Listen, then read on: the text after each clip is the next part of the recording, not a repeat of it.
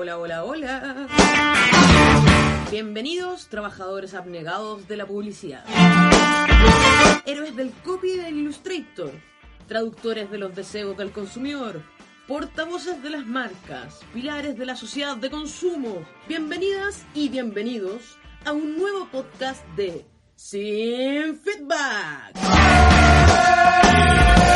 Primero, lo primero, el brief. Nah. Está demostrado que los publicistas no necesitan brief para empezar a trabajar. Solo nos basta con algo como el cliente quiere hacer algo y es urgente, estamos en pandemia, hay que tenerlo contento.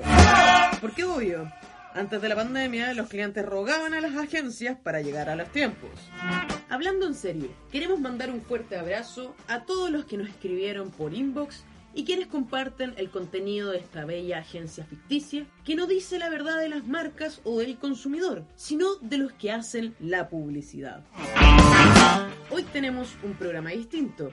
Estos días nos han enviado nuevas confesiones, nuevas historias de trato laboral en la publicidad de distintos puntos de Latinoamérica. Por lo general subíamos la captura. Esta vez las leeremos por aquí, siempre manteniendo el anonimato. Esta es una zona segura y nuestros miles de seguidores, revisen nuestro Instagram, lo tienen clarísimo. Muchas gracias a todos los valientes que nos escriben. Ustedes son la razón de este contenido y esta movida. Y para quienes siguen pensando que deberíamos dar la cara y denunciar abiertamente los maltratos laborales, les recomendamos visitar menos Ads of the World y googlear más sobre historia de movimientos de cambio. Muchos empezaron en la clandestinidad. Así que, querido hater, Lasers Archive no tiene todas las respuestas. Hay mucho más por leer aún, pero es solo una sugerencia, no es mandatorio. The Fabulous. Ahí van las confesiones sin feedback.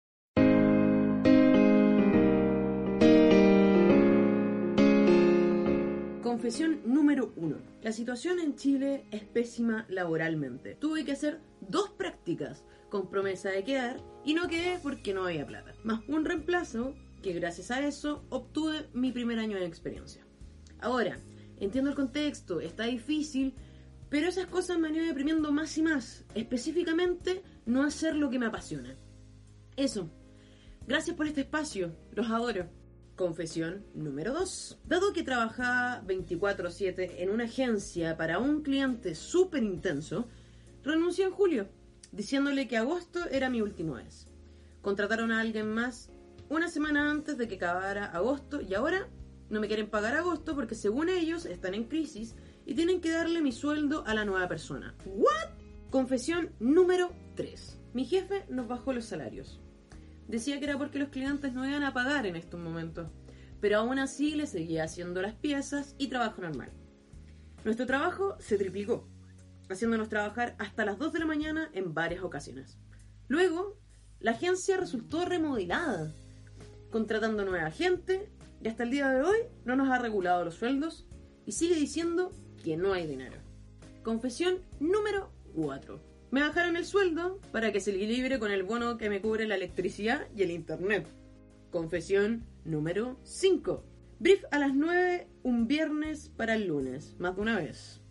Un mes y medio trabajando todos los fines de semana. Confesión número 6. Me despidieron en medio de la pandemia, justo cuando estaba a punto de cumplir tres meses y entrar a contrato. Pues, mala, buena, suerte la mía. Después de todo, el lugar era en verdad pésimo y como se está poniendo muy de moda, tienes que hacer muchos trabajos a la vez por un sueldo miserable. Pero bueno, yendo a pandemia, estuve varios meses sin trabajar y la verdad no me fue tan mal, porque pude recuperar un poco de tiempo para mí. De vez en cuando, cuando veía una propuesta más o menos interesante, mandaba. Mandé unas 15 solicitudes. Solo dos me respondieron con un... No quedaste, pero gracias. Las otras, casi toda la agencia, me dejaron en el aire. Un par de ellas me preguntaron en la entrevista, ¿cuánto más o menos es lo que cobras? Se ha vuelto la pregunta de moda en pandemia, así sacan al toque su línea. Incluso en una entrevista me dijeron, cuando les pregunté hasta qué hora se trabajaba, bueno, tú sabes cómo es la publicidad. O sea, hora de salida, eso nada. Llevo casi un mes en esta nueva agencia y me estoy preguntando, ¿cuándo va a venir alguien de recursos humanos? ¿Existe alguien de administración, contabilidad o recursos humanos en esta agencia? a preguntar mis datos para hacer mis pagos? ¿O es que con la pandemia así de informal se ha vuelto la cosa? Mientras espero, veo cómo está de cabeza. Veo practicantes hacer como pueden trabajos de senior. Muchos de ellos con un pago miserable. Seguro con la excusa que no necesitan almuerzos ni pasajes. La industria publicitaria siempre fue un desastre. Pero ahora está peor que nunca. Cobro la mitad de lo que cobraba antes. La necesidad, hermano. Y todo bajo lo mismo. Es desde casa. Confesión número 7. Hola, les quería contar que en la agencia donde trabajo, al iniciar la pandemia, nos hicieron ceder nuestras vacaciones justo unos días antes de renovar contrato. ¿Coincidencia? No lo creo. Supuestamente para que no haya tantos ajustes y no tengan que votar a tanta gente. Igual el próximo mes fueron despedidos más compañeros. Ya después de unos meses comienzan a llegar nuevos proyectos. Pero con el mismo equipo reducido y lamentablemente se siente el si no te gusta, te puedes ir. Por la situación actual solo queda aceptar. Confesión número 8. Esto es lo que me dicen en la agencia. Te estamos bajando el sueldo y en tu nuevo contrato dice que por ende tu horario será reducido, pero para el cliente sigues trabajando igual. No puedes decirle al cliente que no lo puedes ayudar un fin de semana. Está mal decirle que está fuera de tu horario laboral. No confío en que estén trabajando de sus casas. Tan pronto se pueda, vuelven a la oficina. Bell bottoms. Bell bottoms.